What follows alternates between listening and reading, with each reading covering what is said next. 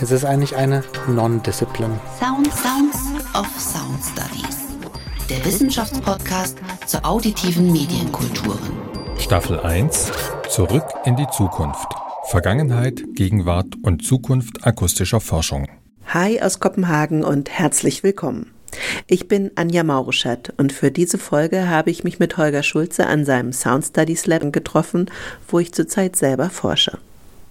Holger Schulze, Jahrgang 1970, ist vielleicht der prominenteste deutsche Vertreter der Sound Studies. Nicht nur im deutschsprachigen Raum, sondern vor allem auch auf internationaler Ebene kennt man seinen Namen.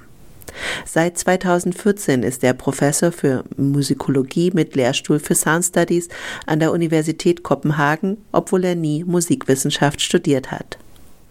Nach seinem Studium der Komparatistik, Philosophie, Theater und Medienwissenschaft in Erlangen wurde er dort 1998 mit einer komparatistischen Arbeit zur Literatur, Musik und Kunstgeschichte der Aleatorik promoviert. 2007 habilitierte er sich mit einer Untersuchung zum Verhältnis von Intimität und Medialität an der Universität der Künste Berlin.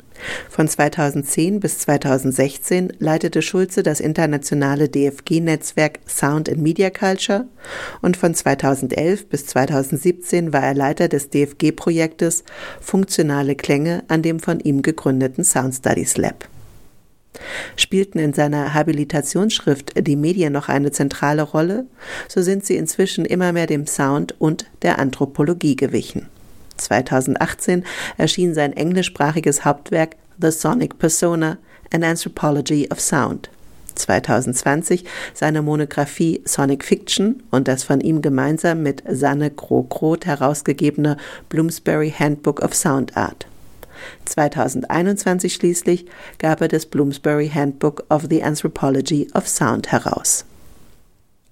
Besucht man Holger Schulze in seinem Sound Studies Lab, das heute an der Universität Kopenhagen angesiedelt ist, so findet man ihn hinter der mit zahlreichen Konferenzplakaten beklebten Glaswand seines Büros in einem Raum voller Bücher. Auf den ersten Blick erinnert nichts an ein Labor, wie man es sich vielleicht mit außergewöhnlichen Maschinen zur Klangerzeugung vorstellt.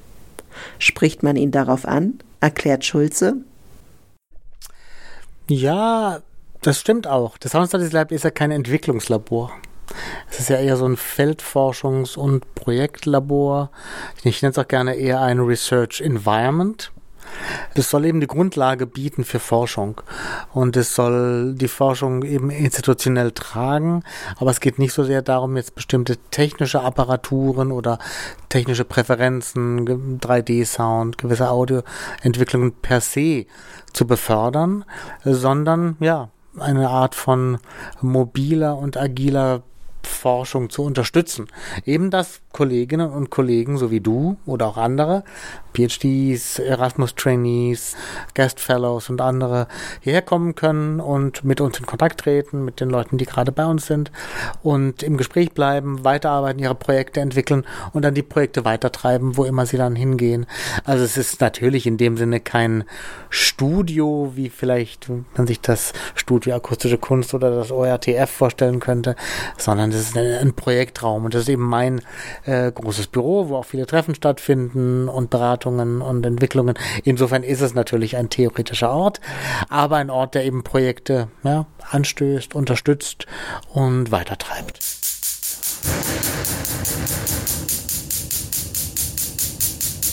Lass uns doch gleich über was ganz Praktisches und Konkretes sprechen. Dein Lieblingssound. Gibt es sowas? Mein Lieblingssound ist im Grunde der Klang, den ich sehr gerne höre, der mir große Erleichterung, auch Freude, auch Genuss bereitet und äh, den ich, je nachdem wo ich bin, mehr, mehrmals oder einmal am Tag genieße. Und zwar ist das der Klang, wenn nach einiger Zeit Erhitzung das Ventil einer Espressokanne, einer Espresso-Maschine sich öffnet und das schwarze Gold dort rausfließt.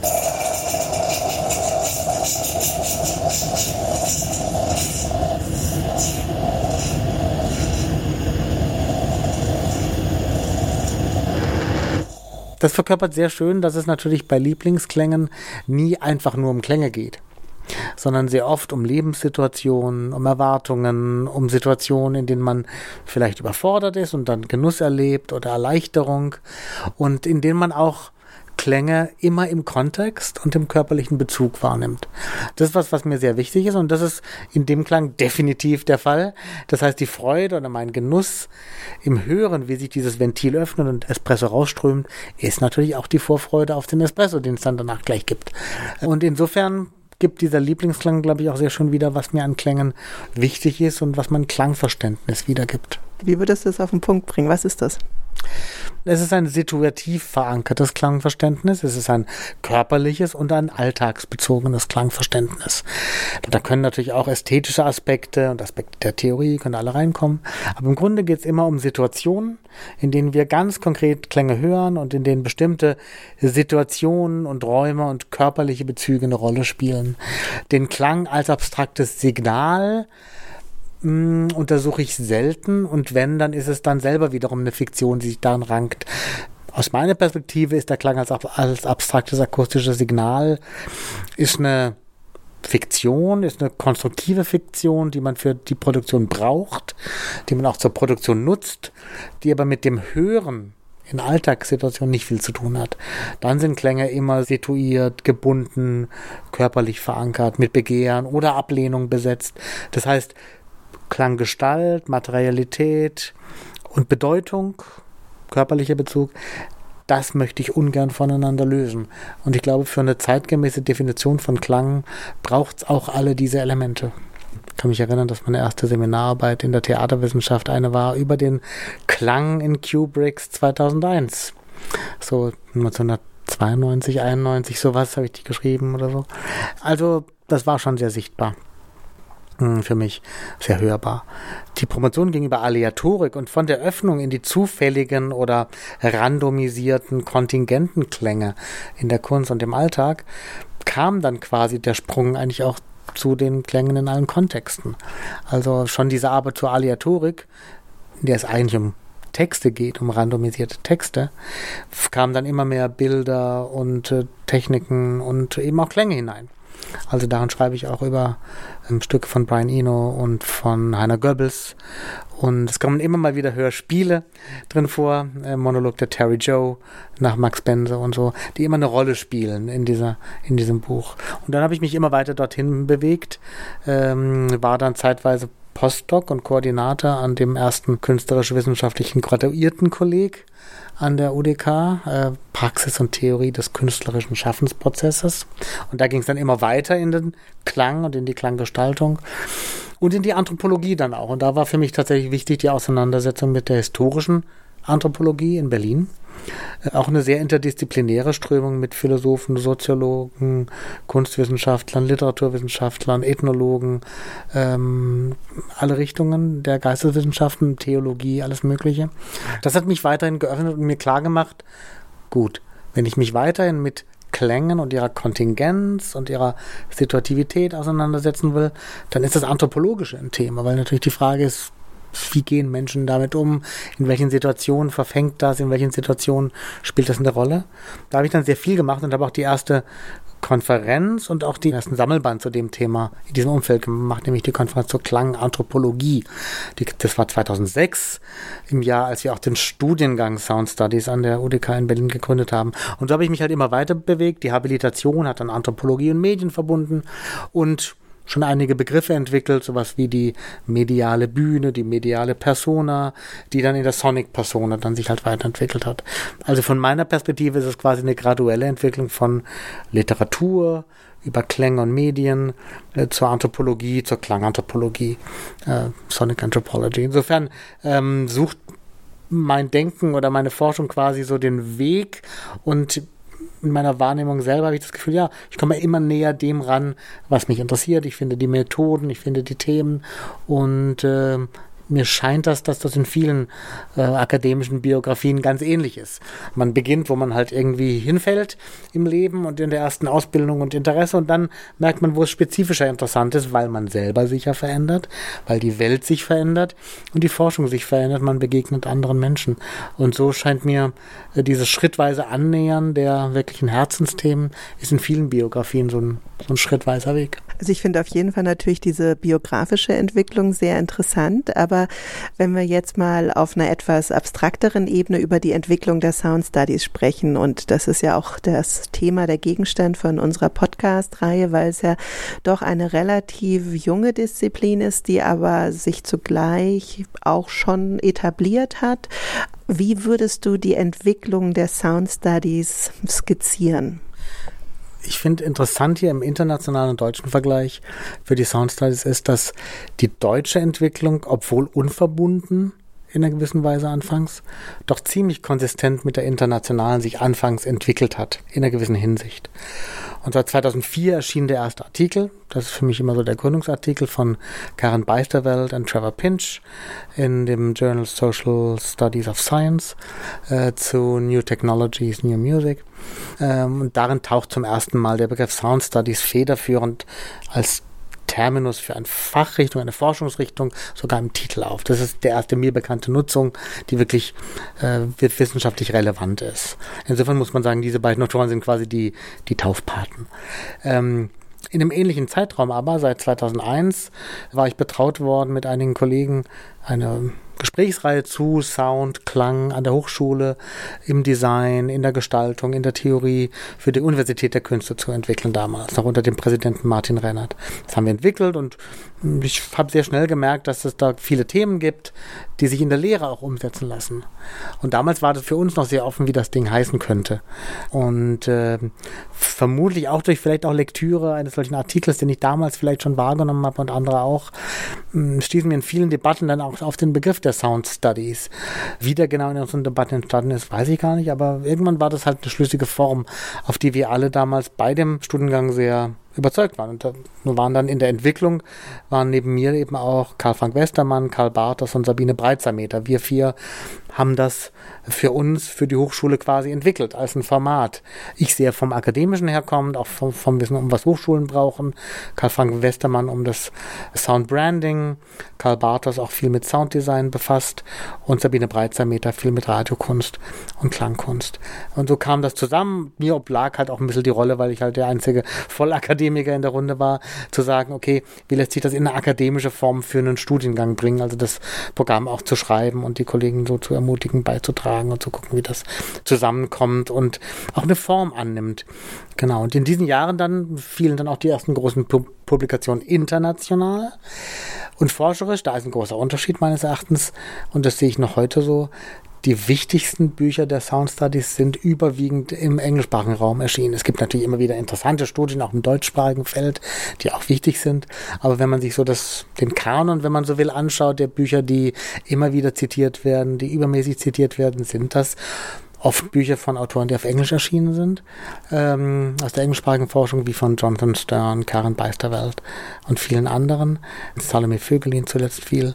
Und ähm, das ist in dem Sinne eine sehr englischsprachige Forschung, wo dann in meiner Wahrnehmung es auch ein bisschen gebraucht hat, eh das deutsche Forschungsfeld, das sich irgendwie mit Kulturwissenschaft des Klanges, mit Klangpraktiken, mit Klanggeschichte, mit äh, Klang und Gestaltung auseinandergesetzt hat, zu verstehen, dass das ein wichtiger Horizont ist. Und äh, wo es am Anfang schien mir auch so ein bisschen eine gewisse teilweise vielleicht immer noch spürbare Distanz gab oder Unsicherheit, ob das nicht was ganz anderes ist, möchte man sich dann darauf einlassen. Der Begriff klingt sehr attraktiv, aber ist er nicht vielleicht zu attraktiv? Ist das einer deutschen Uni und einem deutschen Akademiker überhaupt äh, wohl anständig, so einen Begriff dann auch zu nutzen? Das hat, glaube ich, ein bisschen gedauert. Und mir scheint, dass durch das Netzwerk, das Jens Gerrit Papenburg und ich damals noch gemeinsam mit der Maria Hanacek gegründet haben, 2010, also beantragt haben bei der DFG und dann gegründet haben, dass wir dort dazu einiges geleistet haben, weil das das erste Netzwerk war, das halt viele internationale Forscher, namhafte Forscher eben wie Jonathan Stern, Karin Beisterwelt, Michael Bull, Veit Ehrmann, immer wieder in ganz vielen Netzwerktreffen, überall in Europa, äh, London, Wien, Berlin, zusammenbrachte. Danach gab es noch das Hörwissen-Netzwerk von Daniel Morat und andere, die haben das ähnlich gemacht, auf einer anderen Ebene, eher geschichtlich orientiert. Aber so gelang es, glaube ich, durch diese Netzwerke und in dieser Forschung das zusammenzuführen und die deutsche Forschung auch sage ich mal so, auf den Stand der internationalen auch noch zu bringen und den Diskurs zu bringen. Aber nach wie vor scheint mir oft, dass mit Verlaub der angelsächsische Diskurs, der englischsprachige Diskurs schon noch dichter, komplexer und wie mir scheint auch, ja, komplizierter und herausfordernder ist als der Deutsche, der oft sich in meiner Wahrnehmung bemüht, in der Forschung dann doch hm, deutsche Traditionen sehr hoch zu halten und vor allem deutsche Referenzen zu nutzen und mh, hm, oftmals teilweise eher punktuell international nutzt oder dann eben auch gleich auf Englisch publiziert, weil das eben Sinn macht. Das scheint mir gegenwärtig noch so ein gewisses Ringen zu sein in manchen Richtungen. Aber in meiner Wahrnehmung jetzt hier aus Kopenhagen äh, ist es so, dass nun mal die englischsprachigen Publikationen den Diskurs weiterhin bestimmen und prägen. Hast du eine Erklärung, Überlegungen dazu, warum das im englischsprachigen Raum so viel leichter ist, dass sich das entwickeln konnte und warum es im deutschsprachigen Raum diese Berührungsängste gibt oder warum man sich mit Sound, etwas so leichten und flüchtigen, so schwer tut und warum es im englischsprachigen Raum relativ leichthändig und gekonnt gehandelt wird? Ich glaube, du sprichst das schon richtig an. Also sowohl der Begriff des Sound als auch der Begriff der Studies sind für traditioneller gesonnene deutsche Forscher problematisch, weil beide unterdefiniert erscheinen für viele. Was ist eigentlich Sound? Heißt es nicht eigentlich Klang? Oder spricht man über Geräusch? Oder äh, was ist es jetzt eigentlich? Oder Atmosphäre? Was sprechen wir hier eigentlich? Und mit den Studies ganz ähnlich. Muss es nicht eine Wissenschaft geben? Was ist denn die Methode dieser Wissenschaft? Wie sind denn die Kernbegriffe definiert? Kann man denn überhaupt darüber sprechen, wenn das alles nicht klar ist? Das sind so Fragen, die am Anfang sehr oft gestellt werden, jetzt immer weniger.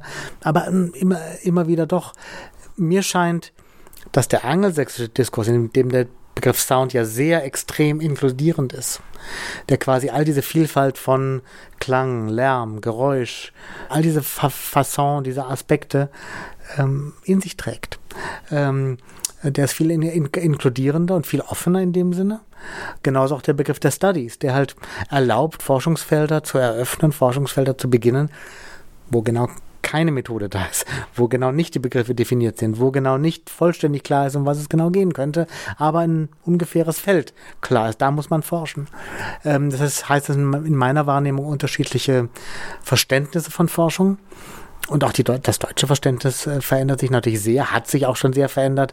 Und was ich jetzt so als Gegensatzpaar zeichne, ist natürlich auch ein kleines Zern, ein Zerrbild.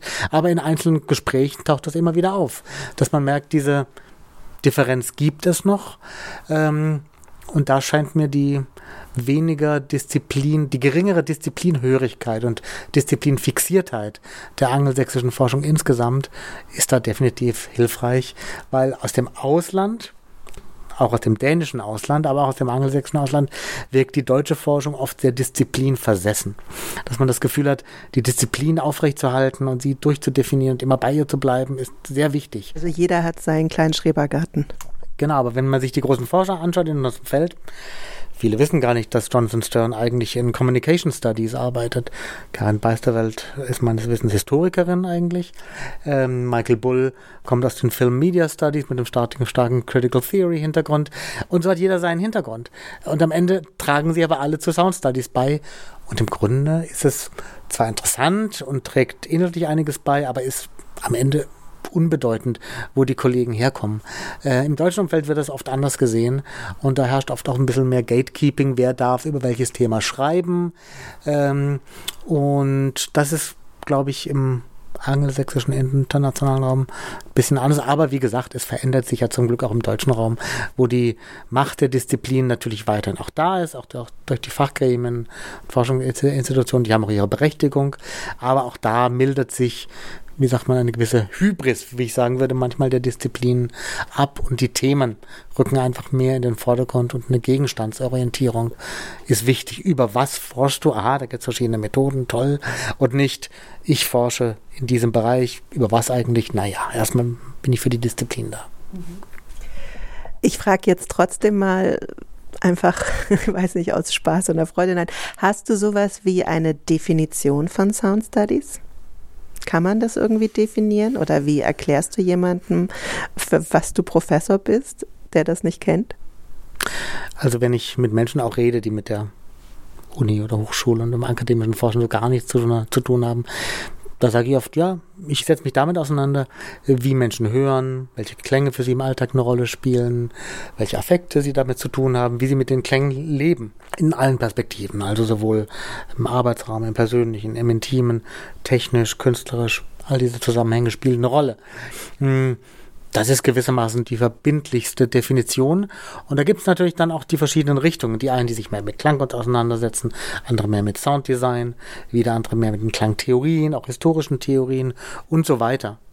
Ich erwähne das auch darum, weil mir scheint, dass etwas, was uns damals auch ein bisschen durch Zufall fast gelungen ist in dem Team an der ODK mit Breitsermeter, Westermann, Bartos und mir, war, dass wir durch unsere Hintergründe so eine Vielfalt abbilden konnten und quasi das Abdriften, würde ich mal sagen, in, in eine marginale oder Partikularrichtung, so nach dem Muster, Klang ist doch eigentlich immer Design, also nur noch Sounddesign. Oder Klang ist doch eigentlich immer historisch begründet, theoretisch, also vor allem Klangtheorie. Oder Klang ist doch immer künstlerisch interessant, eigentlich nur. Also muss es immer Klangkunst sein, immer ambitionierte Avantgarde-Kunst. Oder Klang muss, ist doch immer musikalisch verbunden, also immer, vielleicht auch immer Popmusik oder ähm, Vernacular Music related, also sprich, muss immer mit Präsentationen und Performances zu tun haben diese Verengungen gibt es ja auch, die nehme ich auch jetzt wahr, sehr oft in Studiengängen, die eher in die eine oder in die andere Richtung mehr tendieren. Aber mir scheint, diese Gesamtheit gehört eigentlich zum Klangwahrnehmen dazu. Und ich glaube, zum Erfolg der Sound Studies scheint mir insgesamt, national, aber auch international, trug und trägt vor allem dazu bei, dass sie eben all diese Aspekte einbezieht. Also künstlerisch, populäre, äh, designerische, theoretisch historische. Die gehören alle für mich dazu und in verschiedener Gewichtung natürlich, je nach Thema. Aber ich würde ungern einen oder zwei davon als, naja, das ist sehr nebensächlich, muss man sich nicht drum kümmern, beiseite wischen, sondern die sind, sind alle Teil davon. Also ist eine genuin interdisziplinäre Disziplin, kann man sagen, wenn man von Disziplin sprechen will. Es sind halt Studies. Ähm, als ich mit Jens Gerrit Papenburg an unserem ja, an der Publikation zu dem Netzwerk dann arbeitete, ein Research Companion namens Sound as Popular Culture, 2016 bei MIT Press. Da haben wir in der Einleitung lange daran gearbeitet, wie wir denn die Disziplinfrage angehen wie ist das jetzt zu benennen?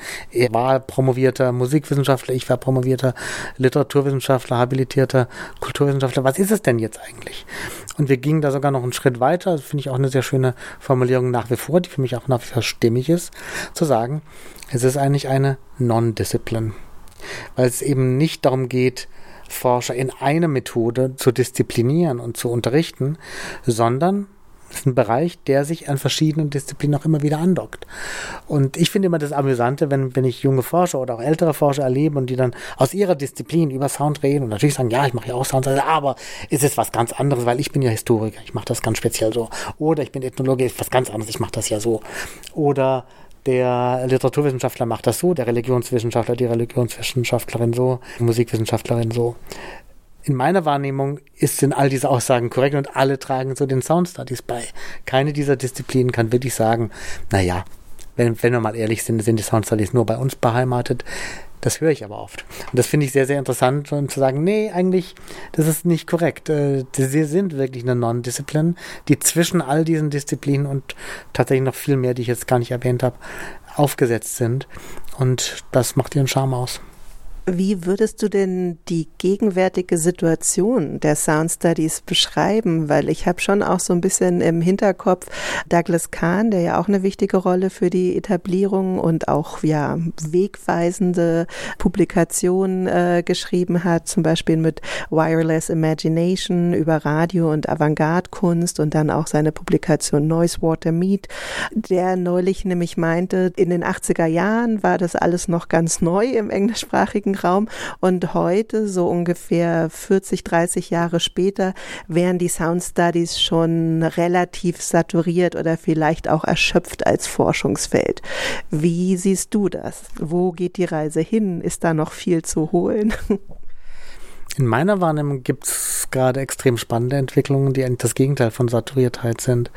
Wobei es auch sein kann, dass Douglas Kahn Saturiertheit nicht unbedingt nur negativ meint, im Sinne von ja, feist und zu dick geworden und so, behäbig. behäbig, sondern vielleicht auch im Sinne von saturated water.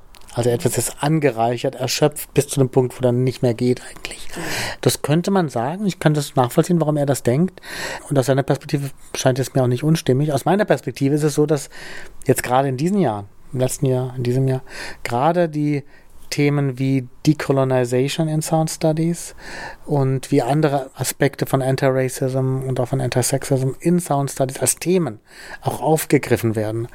Wo ich gerade das Gefühl habe, das Feld beginnt eigentlich gerade erst wirklich nochmal dynamischer zu werden, weil es eben aus einer gewissen nordhemisphärischen, vielleicht sogar nordeuropäischen, nordamerikanischen Verankerung rauskommt und der ganze Global South plötzlich nochmal ganz andere Themen einbringt und auch gewisse, ja, vielleicht auch heterosexistische, patriarchale Beschreibungen von so einer Klanggenealogie sich auch so ein bisschen abschwächen und plötzlich andere weibliche, queere Stimmen auch eine größere Rolle einnehmen und sich das da gerade verändert. Das kann man auch als ein Phänomen von Saturiertheit gerne beschreiben. Ich sehe es aber als einen großen Entwicklungsschritt und darum auch hm, die drei interessantesten Bücher des letzten Jahres, dieses Jahres sind definitiv für mich Dylan Robinson, Hungry Listening über Colonial Settler Listening, Remapping Sound Studies von Jim Syke und Gavin Steingo für eine Öffnung der Sound Studies auf eine planetare Perspektive und zuletzt dann von ähm, einer sehr, sehr interessanten Literaturwissenschaftlerin, Person of Color, äh, Catherine McKittrick, Dear Science and Other Stories, wo sie auch über den dekolonialen Black Studies Aspekt von Sound und Klangwahrnehmung und Selbstwahrnehmung viel schreibt. Das sind für mich die spannendsten Bücher, weil sie tatsächlich über traditionellere, etabliertere Verständnisse von auch Klangdesign und Klangtheorie nochmal deutlich hinausging und eben das Situative, das Körperliche, das Affektive, das ich schon eingangs erwähnte, ganz massiv zur Geltung bringen und zeigen, wie kompliziert dieses Feld nochmal neu ist, nochmal anders ist. Und wie würdest du denn die Zukunft der Sound Studies sehen? Wo geht die Reise hin, deiner Meinung nach? Diese stärkere Verankerung von dekolonialen Perspektiven, antirassistisch, antisexistisch, das ist mir definitiv ziemlich sicher, dass das noch mehr werden wird. Es gibt einen Aspekt, der mir sehr wichtig und sehr interessant scheint. Äh, das ist tatsächlich in verschiedenen Studienprogrammen und Forschungsformaten mehr präsent zu sein. Also, ich kenne viele Studiengänge unserer einbezogen, Musikwissenschaft, aber auch Geschichte, Kunstgeschichte, andere mehr Literaturwissenschaft, wo das eine immer stärkere Rolle spielt. Das ist eins, das kann, das kann dann immer größer werden, meines Erachtens. Und zum Zweiten scheinen mir auch neue Formate sehr, sehr wichtig. Also da finde ich natürlich das Format des Audiopapers, das Kollegen nebenan in Lund entwickelt haben, Sanne Groth, äh, mit der ich auch das Handbook of Sound Art rausgegeben habe. Ein Präsentationsformat, das sehr, wenn man so will, radiophon ist, sehr auditiv, das quasi behauptet und äh, zum Anspruch hat zu sagen, naja, Argumentation geht nicht nur über Worte und Sätze und Argumente in Sprache, sondern eben auch durch Klänge.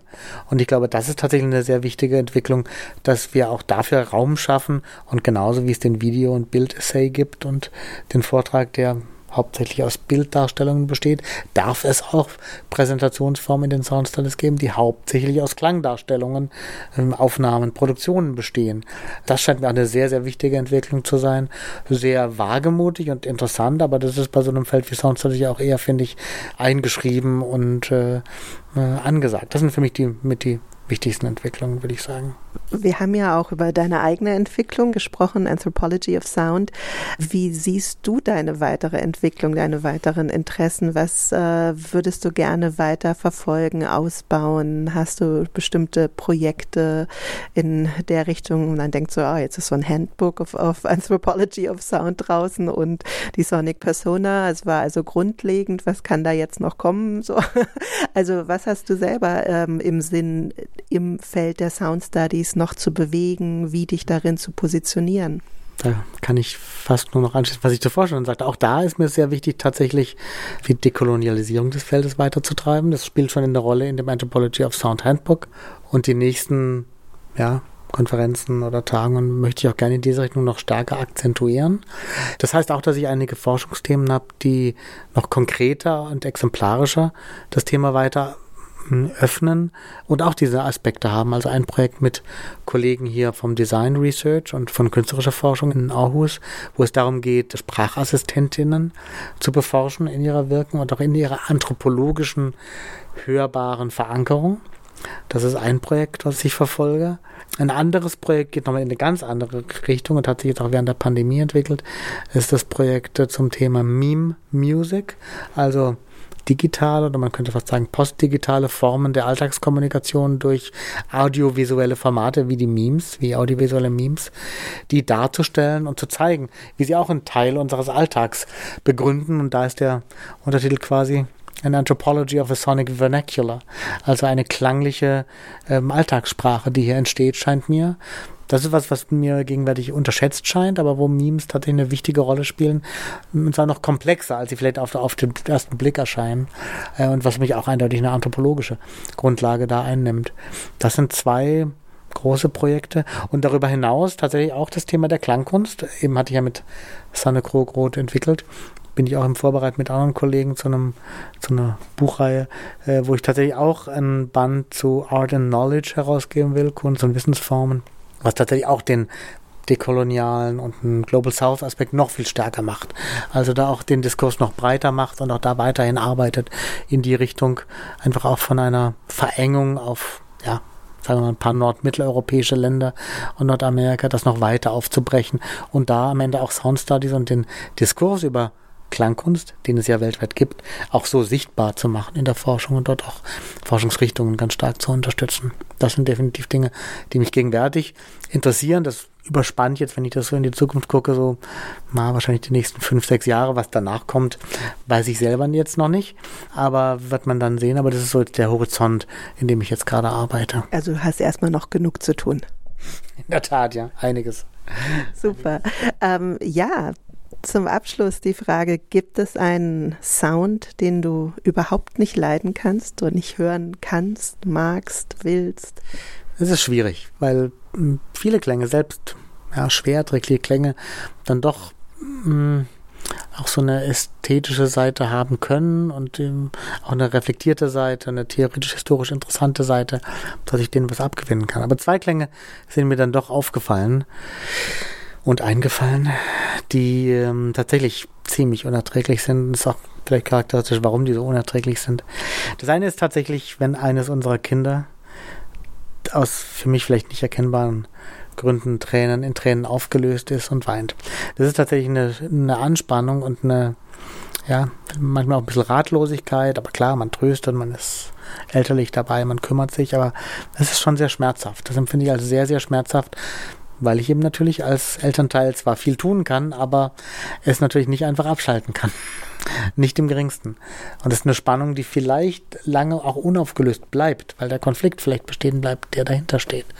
Das finde ich extrem schmerzhaft. Und das zweite Beispiel ist was ganz anderes, aber ist auch eine ähnlich unauflösbare oder unaufgelöste Spannung, die für mich viele oder manche Gespräche in den letzten zwei Jahren betraf. Und zwar manche Situationen, wenn wir online miteinander kommunizieren, etwa über Zoom oder andere Plattformen und dann aufgrund verschiedener Gründe, schlechte Technik, schlechte Verbindung, Ungewohnheit der Technik, plötzlich die Kommunikation eines Teilnehmers so schwer verständlich wird. Sei es durch ein Sprechen zu sich selbst, zuletzt er mit sich selber beschäftigt, sei es durch schwaches Mikrofon, durch zagte Stimme. Und manchmal lässt sich das auch nicht auflösen. Und du möchtest jemanden auch nicht abwürgen oder, oder ähm, belehren darüber. Und man muss es manchmal dann in der Situation ertragen, weil die Kommunikation wichtig ist. Aber man kann es kaum verstehen. Und man muss irgendwie durch die, in, durch die 128 Mal pro Sekunde zerhackten äh, Worte irgendwie das durchkommen und verstehen, was die Person meint. Es ist ganz, ganz schwer, aber es gibt auch nicht wirklich einen einfachen Weg, das aufzulösen. Außer zu sagen, wir beenden das jetzt, tschüss. Und das möchte man manchmal nicht. Ähm, das empfinde ich auch als extrem schmerzhaft und unerträglich. Weniger jetzt wirklich so rein physiologisch, als auch wie im Fall des Weins unserer Kinder, ähm, eher auf der körperlichen, affektiven, relationalen Ebene, weil ich eben in diesem Schmerz, in der Spannung bin, dass ich mit dieser Person kommunizieren möchte, es nicht kann, es auch so schnell nicht tun werde und das ist eine unaufgelöste Spannung. Aber auch hier wieder kann ich wieder einen Bogen machen zum Eingangsthema. Das sind Klänge, die für mich negativ oder abgelehnt sind, nicht weil sie jetzt zu laut sind oder eine bestimmte Frequenzgang abbilden oder so, sondern weil sie auf einer affektiven Ebene bestimmte Dinge enthalten, die für mich unerträglich ist und die diese Beziehung zu diesem Menschen eben auch als kommunikativ gerade sehr, sehr schwer gestalten und im Austausch sehr, sehr schwer machen. Das war ein Gespräch mit Holger Schulze, Professor für Sound Studies an der Universität Kopenhagen. Das Interview kann man online nachlesen unter www.auditive-medienkulturen.de. Dort finden sich auch die Links zu den im Interview erwähnten Büchern sowie zu allen anderen Episoden unserer ersten Staffel zur Geschichte, Gegenwart und Zukunft der Sound Studies. Tschüss, sagt Anja Mauruschat. Stay safe and sound. Sound Sounds of Sound Studies. Ein Wissenschaftspodcast der Arbeitsgemeinschaft Auditive Kultur und Sound Studies der Gesellschaft für Medienwissenschaft.